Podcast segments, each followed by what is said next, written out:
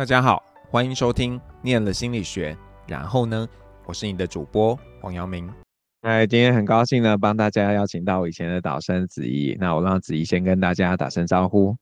Hello，大家好，我是杨子怡。子怡要不要说一下，你是什么时候呃开始想要念心理系的？呃，其实我跟大部分的人都一样，就是高中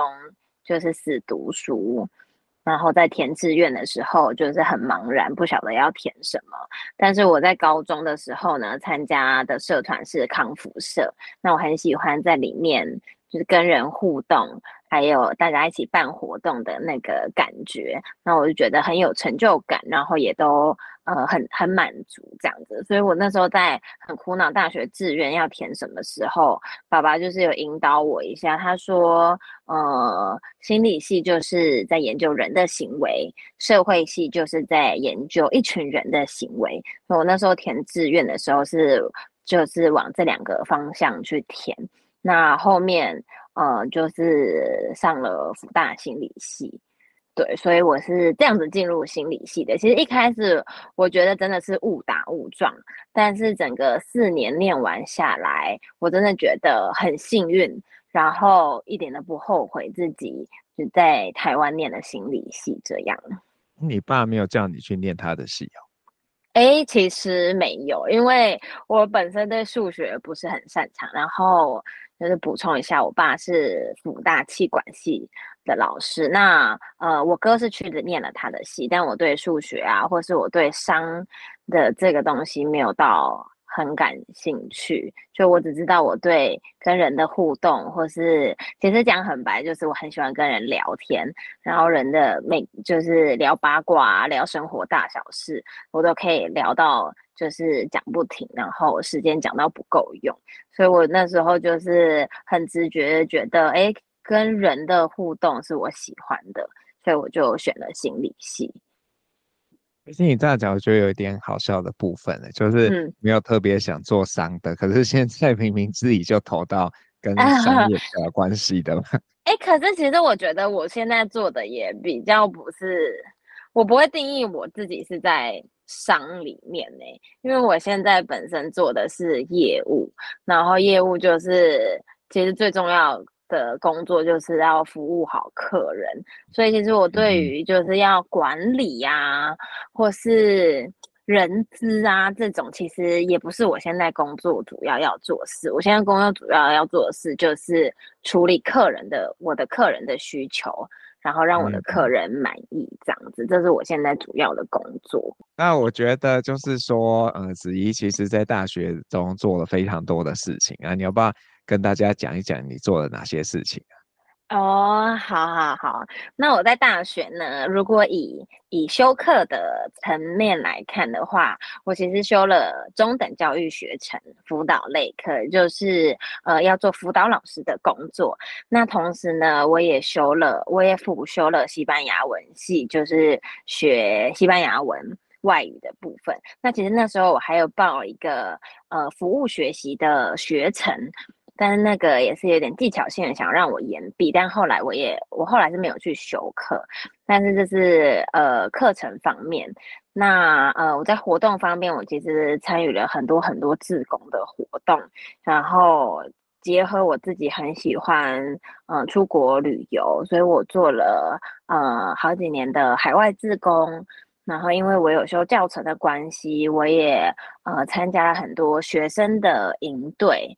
那因为呃，我我哥哥是环保社的呃前一届的副社长，所以我也呃参与了几次活动，后来很感兴趣，所以我也做了环境方面的呃服务的志工，然后也在校园里面呃就是当农学四级的志工团队这样子，所以做了很多事。对啊，那你会觉得心理学不是你的本业？嗯，其实说真的，我觉得时间的分配上来说，真的在心理系上修课的时间好像不是最多。但是比起教程啊，比起语言课程，其实我我心里很知道，我最喜欢的还是上心理系的课，就是有一种说不上来，我很享受，就是。听系老们的的，就是在课堂上挥洒他们的他们的东西。那其实我现在每次回想心理系的那一段休课的时间，我都觉得那是让我最怀念的。除就是跟教程的课啊，或是跟语言的课比起来，我真的是最喜欢就心理系的课，因为那是让我我觉得最跟我让我最有感觉的，然后在我心里是最深刻的。譬如说跟人呐、啊，或是不同观点，甚至在课堂上吵架，我觉得那可能跟我个性也有关。那是那是我我真的比较比较喜欢的课程。所以虽然时间的分配上，心理。心理系的课可能不是最多数，但是都是我最期待上的课。那你自己在毕业的时候，嗯，嗯有想清楚自己要怎么样吗？哦，其实那时候，嗯，我觉得心理系给我，或者是给我们系上的人最大的、最好的一份礼物，就是让我们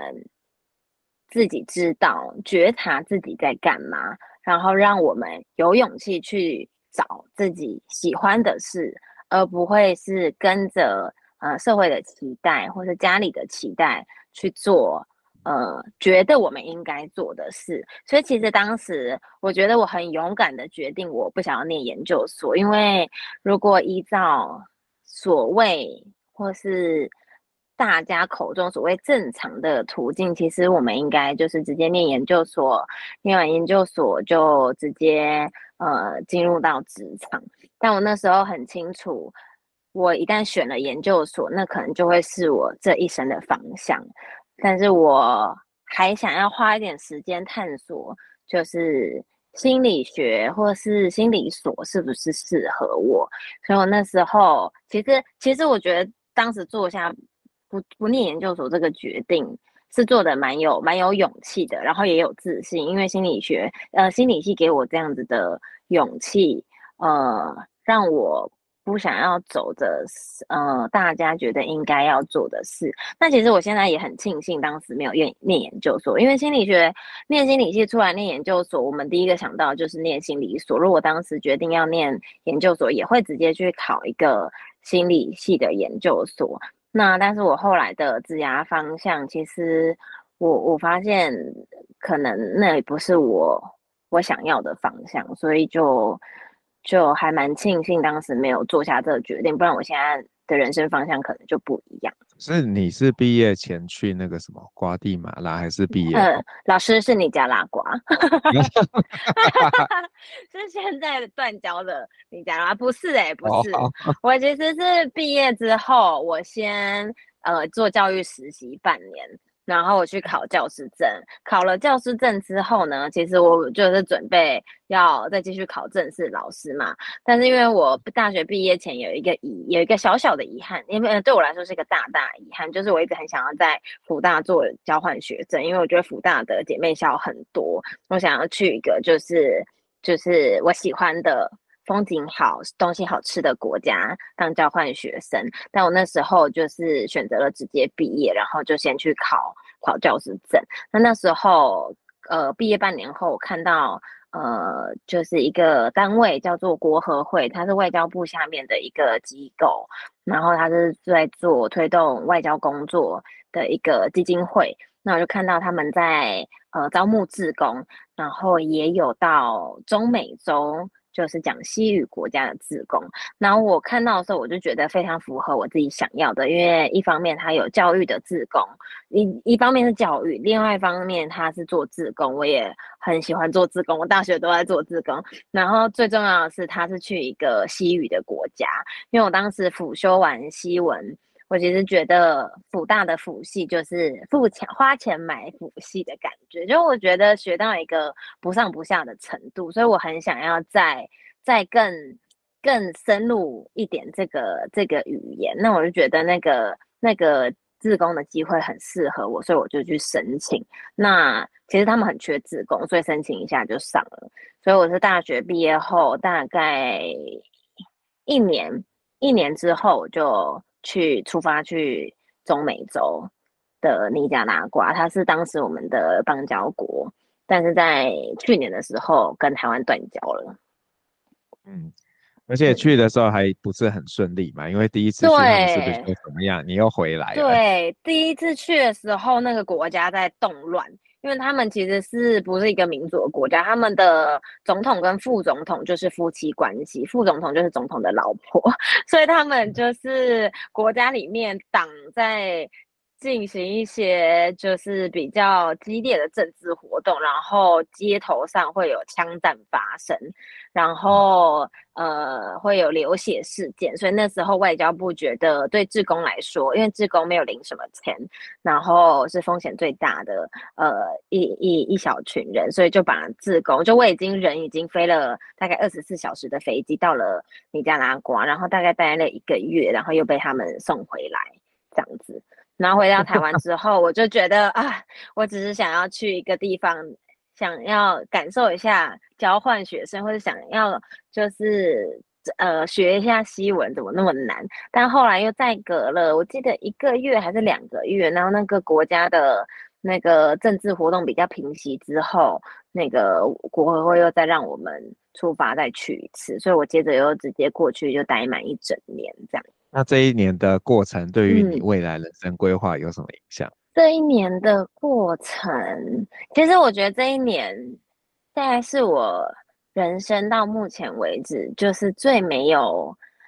嗯，最没有压力的一年。其实我可以感觉到，就是我的身体健康，还有我的。我的心理状态就是非常的无忧无虑，然后我觉得我整个人就是融入在拉美拉美文化里面的的的一份子。然后那时候当地的同事都说我根本就是留着中美洲血液的人，说我生错了国家。那我觉得这一年其实对我有一个很大的影响，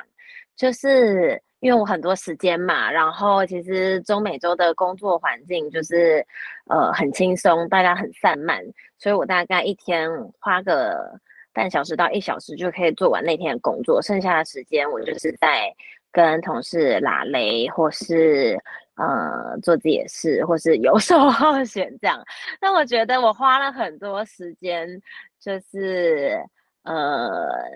因为就是空下来嘛，所以我就花很多时间去找自己喜欢做的事。譬如说，我下课我就想要去学他们的拉丁舞蹈，我就去上 Zumba 课，顺便运动。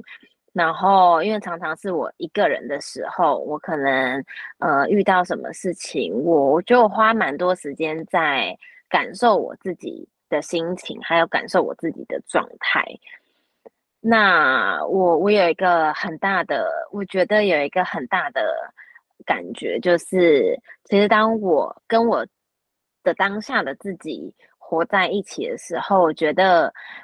嗯、怎么说？我觉得所有的情绪都变得非常的明显，然后，嗯、开心的感觉非常开心，然后难过的感觉非常难过。生气的时候非常生气，然后我会去感觉我的感官这样子，那我就发现我我就会发现，就是我好像从小到大没有这么这么跟我自己在一起的感觉。对，那我觉得这是我最大的收获。所以那那那一年，其实我也很回看了，就是可能求学时期的我，还有大学时期的我。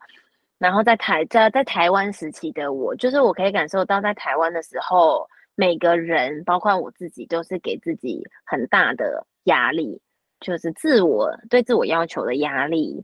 还有对职涯工作的压力，还有对于呃表现，就是。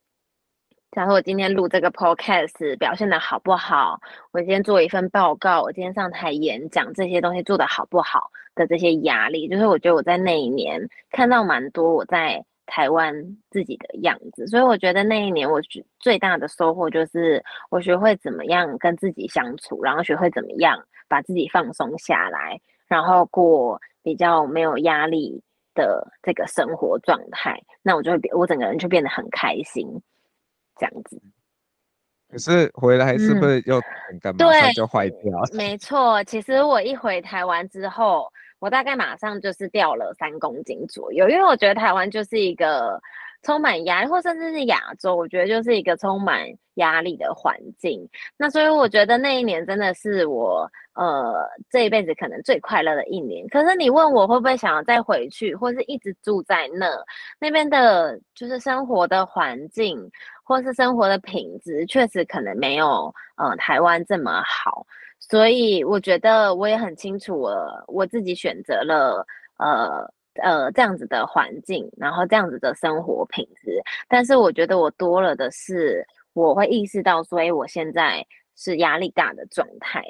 然后我现在是很很紧绷的状态，这是我从那一年回来之后，我可以看到自己样子。但是心理系给我的就是各种对于各种选择的勇气，我也很看得清楚我自己是呃。想要在一个比较高压、相较比较高压的环境中去工作、去成长，或者是去生活，这也是我自己的选择。那我觉得，就是我这辈子念心理系最大的感触，就是啊，我讲一讲，我快哭了。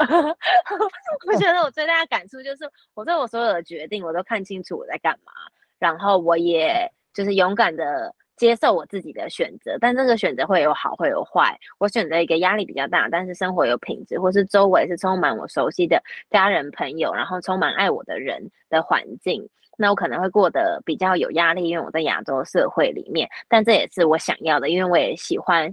嗯、呃，工作带来带给自己的成就感这样子。是你回来的第一个工作是去中学当辅导老师，对不对？对，因为我那时候考了教师证之后，我就出国了。那我在尼加拉瓜工作，其实就是也是在做教育工作，我在教当地的英文老师，怎么呃，我在当我在我用西班牙语教当地的英文老师如何去教英文，因为我有一些呃教育学生的背景嘛，我对于教材的设计。还有课堂的管理这些啊，我有一些基础。那其实也没有说多厉害啦，但是因为当地的可能教育水准不是说很高，所以我就会带一些活动，就是融合了可能我过去在大学带营队的一些经验，然后带一些活动在他们的课堂中，然后顺便教一点他们英文这样。那所以回来台湾之后，我自己觉得我应该要给自己一个。在台湾当老师的机会，所以我就去考了那个代理老师。嗯，这个感觉怎么样？虽然我知道啦，可是别人对，对，其实当了一年之后，其实说真的，我觉得当半年，我大概就可以，我就已经体会到，就是当老师是什么感觉。然后我大概可以看见我未来，呃，一直到六十五岁以前。我的我每天的生活的我每天生活或是工作的样子，那其实那时候我还有点犹豫，本来想说，嗯，会不会是我就是还教书教的不够久，我要不要再试个两三年看看？然后呃那时候就是想说，是不是应该要去准备这个矫正？可是后来就是越来越不对劲。那因为我是从辅大心理系就是毕业的，我就是非常的非常的讨厌，就是传统的制度，应该是说他没有他如果没有他的道理，我就很不喜欢，就是呃很硬性的这些规定。那所以我觉得我在这样子很大很有体制的学校里面，我过得还蛮不开心的。那我觉得现在回看也很庆幸，当时我是在这间学校，所以我做了一年之后，我就决定，呃，不要当老师了，给自己一个机会去找找看工作。那我当时很清楚，说我想要做跟人有关的工作，然后我想要做就是比较有挑战性一点的工作，因为我觉得我还年轻。应该只有这个时候，我可以去挑战看看我自己，所以我就投了各个领域的呃业务工作。我也去就是听了保险的业务，那我也去听了呃想想可能资讯资讯方面的业务，然后也可能去。呃，面试的，反正各式各样，还有哦，还有那种补习班的业务等等等，各式各样的业务，我都去参加面试，然后最后我就是误打误撞，就是现在目前的这间公司发了呃面试的邀请给我，那就是我现在就职的公司。那我面试下来，我觉得，嗯，这个主管给我的感觉，还有这个公司，呃，我要做的工作内容，对我来说，我是我所有面试里面比较感兴趣的一个。所以我就想说，我那时候也是抱持一个，嗯，先试试看的心情，然后就就来到这间公司。可是你那时候应该不止这个工作嘛？嗯、应该很多人要你。呃，其我想想，其实其实因为我觉得我第一第一算是第一次毕业后第一次在社会上找工作，我自己也没有太大方向，我对任何产业其实也不知道很很清楚。我面了蛮多，那也蛮多有就是邀请我，但是有些我的面试其实我也只是为了去看看这个工作在做什么。那最后我比较感兴趣的是这一个，跟你选的这个真的很、嗯、怎么说，很 意外吧？这充满挑战呢。对，确实很意外，啊、而且我觉得对我人生大概就是七百二十度大转变，因为我原本是在当老师，然后但是我在做这工作之前，我当然也是有跟我的家人讨论过，那那时候我妈妈是觉得说，哎，其实台湾。这个电子业就是最大的行业啊，就是其实呃，先做做看这个，其实不会有什么不会有什么扣分的地方啦。因为如果未来还想要再转换职涯，大部分的行业可能跟这个都八九不离十，脱不了太大的关系。对，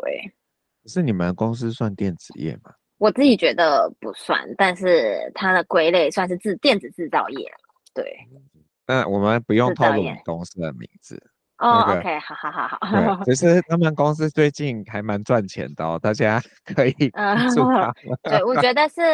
我觉得是老板很会，老板很会操作啦。但我觉得算是算我我进来算是很幸运，进来到他们就是正在成长，正在大幅度的成长。而且我待的部门，我待的部门主要是做伺服器的产品，然后也跟现在的 AI 还有、嗯、呃云端。这一块的产品，我刚好就是进到这个部门，所以我觉得算是呃呃，现在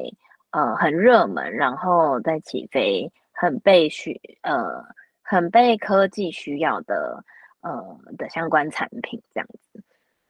那所以你主要的任务是什么？嗯嗯、因为业务可能有很多种。嗯嗯，没错没错，其实我。我虽然我的我的职位是挂呃国外业务，那其实我的业务工作除了我要应对客人，提供客人报价，然后提供呃客人他们的需求上面的服务以外，我其实对内我也需要做呃专案的管理。所以待会在我面试的时候，其实我主管跟我说，我们这个工作除了 sales 以外，还有 project manager 跟 product manager。就是产品跟专案的管理，嗯、对，都、就是同时要做。所以其实其实讲讲白一点，我的工作算是蛮杂的。我除了要报价给客人，然后我要呃做简报给客人，跟呃新的客人介绍我们公司，那我还要维护旧的客人的订单，然后服务旧的客人，然后呃跟着旧的客人去开发新的产品之外，我对内。我的我我要给客人的产品，我自己要盯我的专案的进度，然后我要盯我自己的产品的进度。那我同时还要去了解新的产品在干嘛，或者新的技术在干嘛，因为呃，客人都会实时随时来问你新的技术啊，或是新的发展等等的，所以这都是我要学的。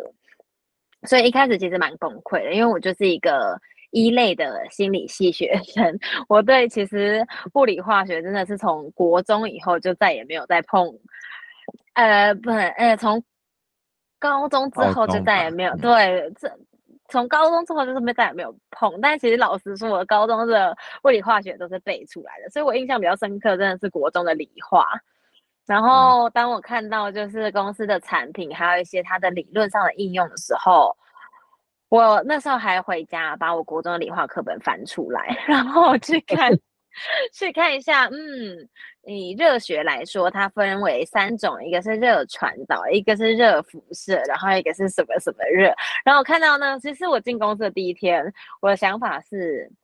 嗯，我为什么在这？然后我回家真的是有点挫折，有点沮丧。那因为我妈妈本身也是做业务，她是做银行相关业务，所以她就她就是也算是鼓励我。她说：“其实你是业务，你不需要懂这些，这些是你们公司的研发需要懂的。那业务真正的工作就是呃解决客人的需求，提供客人他们需要的东西，然后一些研发或是比较理论。”或是我讨厌的那个物理化学这种东西，让我我我只需要负责把我们的研发带出去，去解决客人的问题，这样就好了。所以我现在在公司三年，我真的发现，就是我不太需要去懂那些，当然去理解它，去学它，让我在跟客人应对的时候可以很有帮助。但其实真的真的，我的任务就是呃服务好我的客人，这样就好了。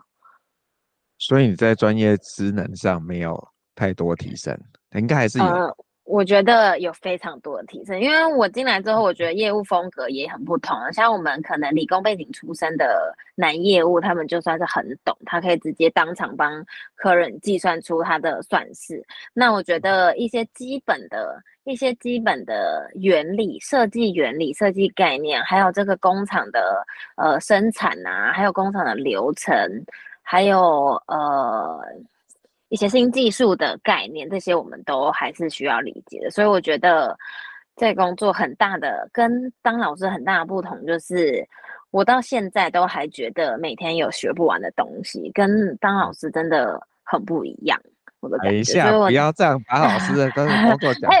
我是说，我是说我当时就是国中的国中的。老师的哎，其实我觉得，我觉得这是个性啊。有些人喜欢就是在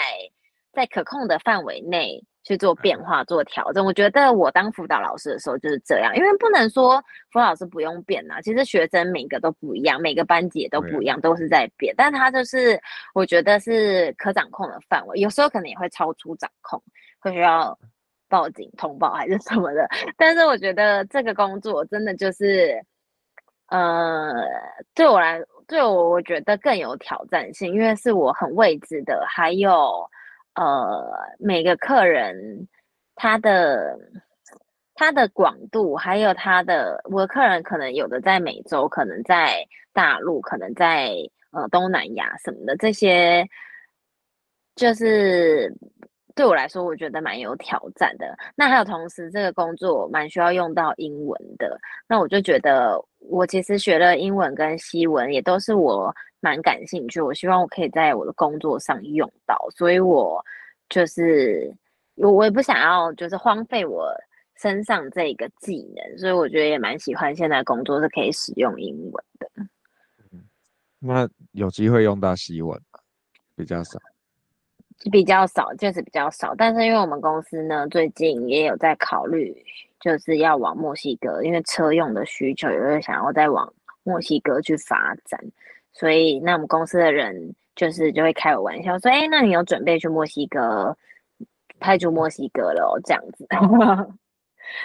但我们目前目前都还是但很很粗很概念的规划，公司方面。那你自己在工作的过程中，你觉得什么事情是对你来说是最困难的？哦，我觉得说真的，我觉得最困难的还是人的问题。因为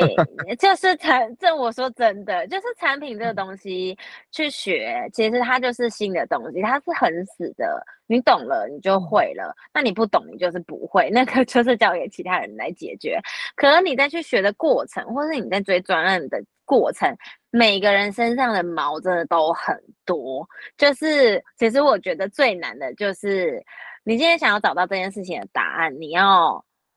去从不同人身上找到，或是不同人身上兜出来。比如说我的专案怎么样可以如期进展？每个人有各自的方选，你要去把它兜起来，你才可以拿得到你的解答。但这个每个人都是我的重重关卡，对。所以其实，而且我的个性又是比较直接，或是比较强硬的，对，比较急又比较强硬。然后，所以我其实，在公司。刚开始我觉得半年一年，其实我就是我觉得蛮撞墙的，因为每个人，甚至是每个研发主管或者业务主管，都有他们自己的，都有他们自己的 boundary 跟他们自己的一些点。那你一个不小心，或是你不知道，你一踩到，你这件事情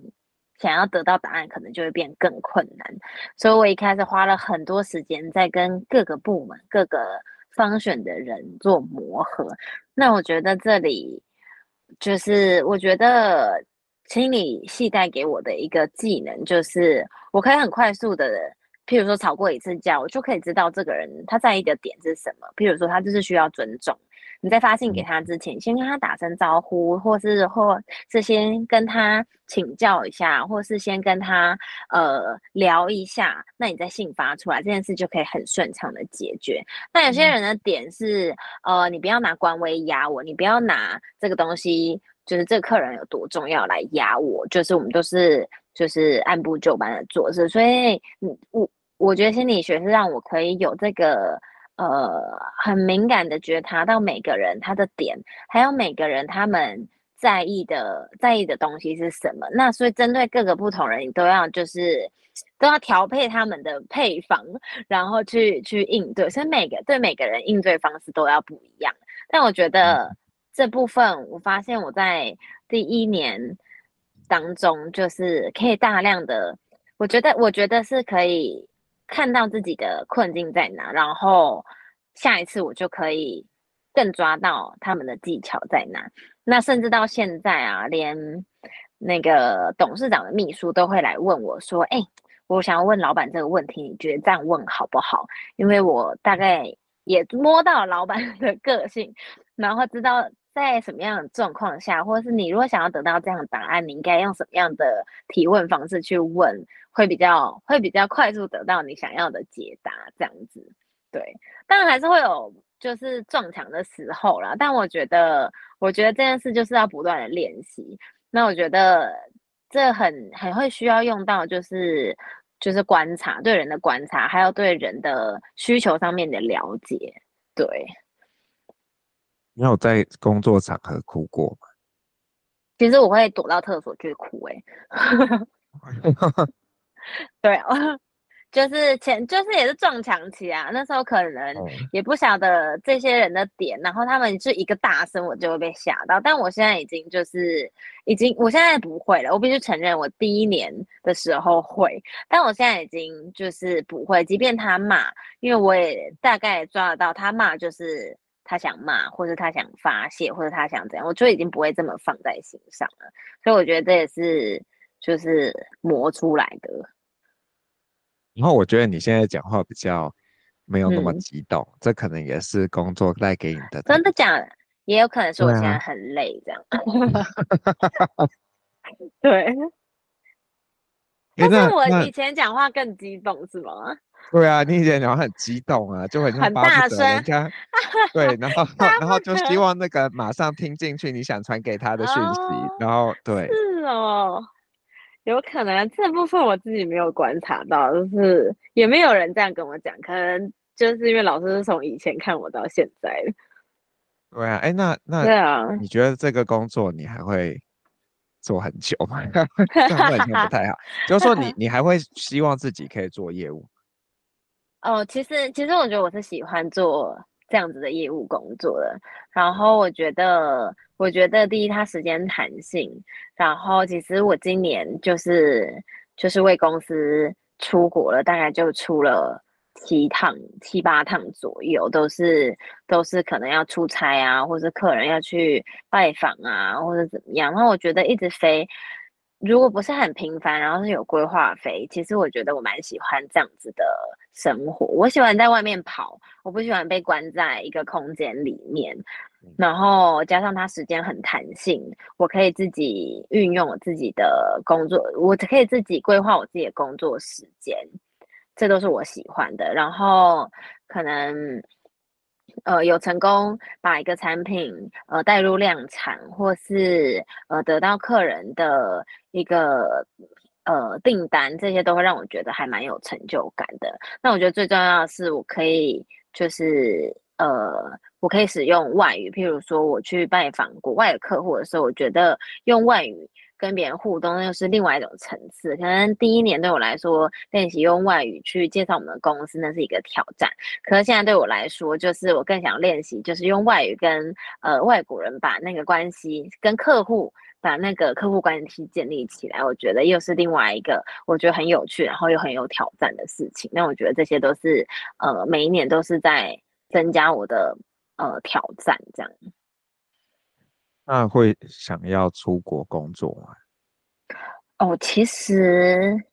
其实就是公司也有询问过我，就是有没有就是想要出国的意愿。因为其实现在我觉得这个产业应该到处都蛮缺人的，然后也很缺就是有外语能力的人这样子。那我觉得短期的停留一两年。两三年，我觉得会蛮想的，蛮想尝试。但我现在观察起来，就是我们派到国外的业务，或是派到国外的主管，应该就是派出去就回不来了，这样。所以，所以，所以我会有点，我会，我还会需要更多层面的考虑，才会去做这个决定。但我不排斥，我一直都不排斥在国外生活或是在国外工作。但是因为我也到了，就是想要走入家庭。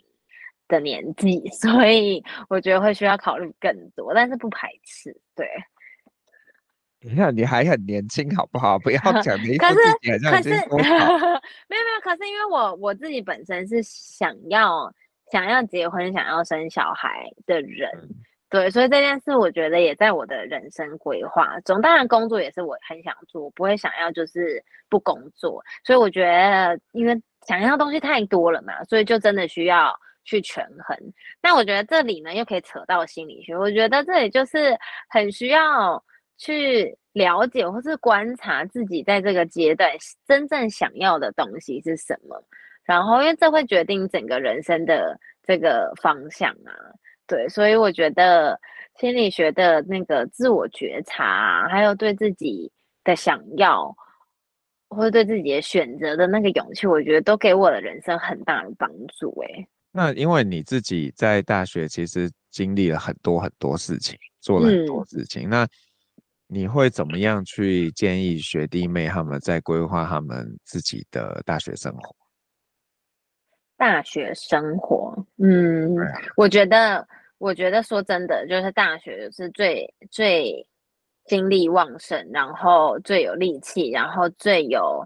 最有这个可以承担风险的。一个年纪，所以我的建议就是，如果我再重新过一次我大学生活，我还是会把我所有的就是生活或者活动，就是规划的满满的，因为我觉得去去体验这些所有的事情，都会让你知道说你对什么事情喜欢或不喜欢，或是嗯，你对这些事这些你做过，你才会知道这些事情在做什么。对，所以我我会很鼓励，就是还在念大学的学生们，就是呃百分之两百的力气，百分之两百的时间去做任何一个你有感兴趣，或是所有你有感兴趣或者想要去尝试的事情都去做。那我可以问那个，嗯嗯，嗯就是那如果重新可以选择，还修教程吗？嗯，我我觉得，我觉得福大教程让我认识了一群就是很棒的朋友，然后让我认识了一群就是在社会不同不同地方的朋友。我觉得这是我念教程最大的收获。但是如果是就是时间来说，因为教程修的学分真的太多了。我真的大概额外修了一百一百多个，有没有一百多个学分呢、啊？反正实在是没有那么多啦，七十几吗？还是多少？有啊，应该也没有那么多吧。七十几有啦，一定。你去问，你去问楼子，他上节目有没有说？我我我有点忘记了，但反正我就觉得，就是真的是另外一个主修的，我觉得是另外一个学位的、嗯、的。的时间，但是但是除了课课以外啊，因为我透过教程参加的营队，然后透过教程认识的朋友，还有因为教程，所以我后面可以去呃中美洲做呃教学工作，这些事我都觉得是息息相关的。但是你说再给我选一次，我觉得我不会，我觉得我不会，我应该不会修教程。嗯、但我真的很很高兴可以在里面认识很多不一样的朋友，对。可我们我们到现在都还有联络的朋友，这样。哦，这样很好。对啊，然后其实其实我觉得念福大就是也是比起念国立大学，我觉得念福大其实还有另外一个给我人生很大的影响，就是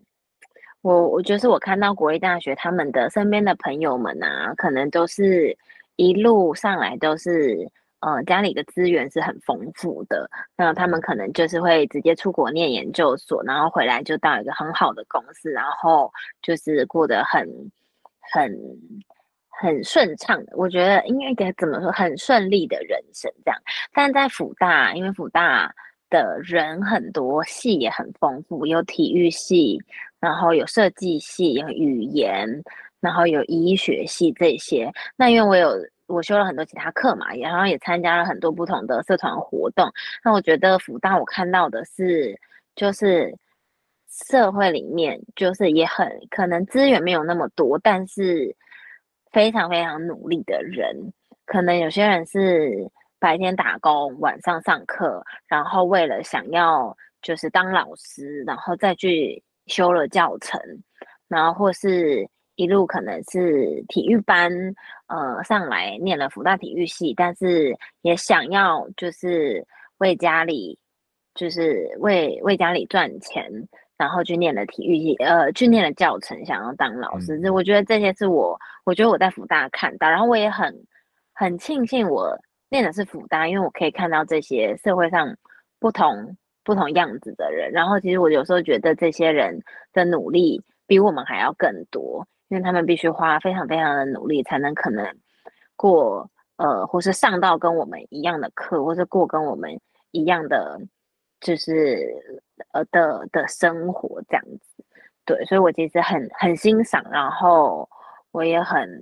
我我也很感谢教程，让我可以遇到这些人呐、啊。那我我不知道有没有什么东西是子怡有想说要讲，但是刚刚没有机会讲。嗯，哦，对，我刚刚还有一个，就是我想要给。呃，在台湾念大学的学生，就是念念心理系的学生，就是除了我刚刚说，我觉得可以花花你最多的时间去参与各种你想要做的事以外，我觉得，因为台湾可能或是亚洲，可能是一个很很急促或是比较紧绷的一个环境，那我觉得可以有时候可以花一点时间，就是给自己，然后可能。可能静静的什么都不做，或是可以就是去感受一下，就是他在呃自己在每一个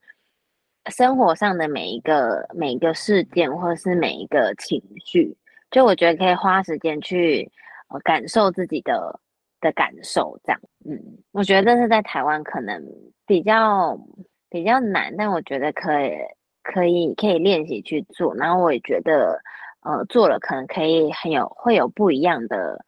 不一样的感觉的一件事。好，那就呃谢谢子怡。那如果你是 KKBOX 的用户呢，嗯、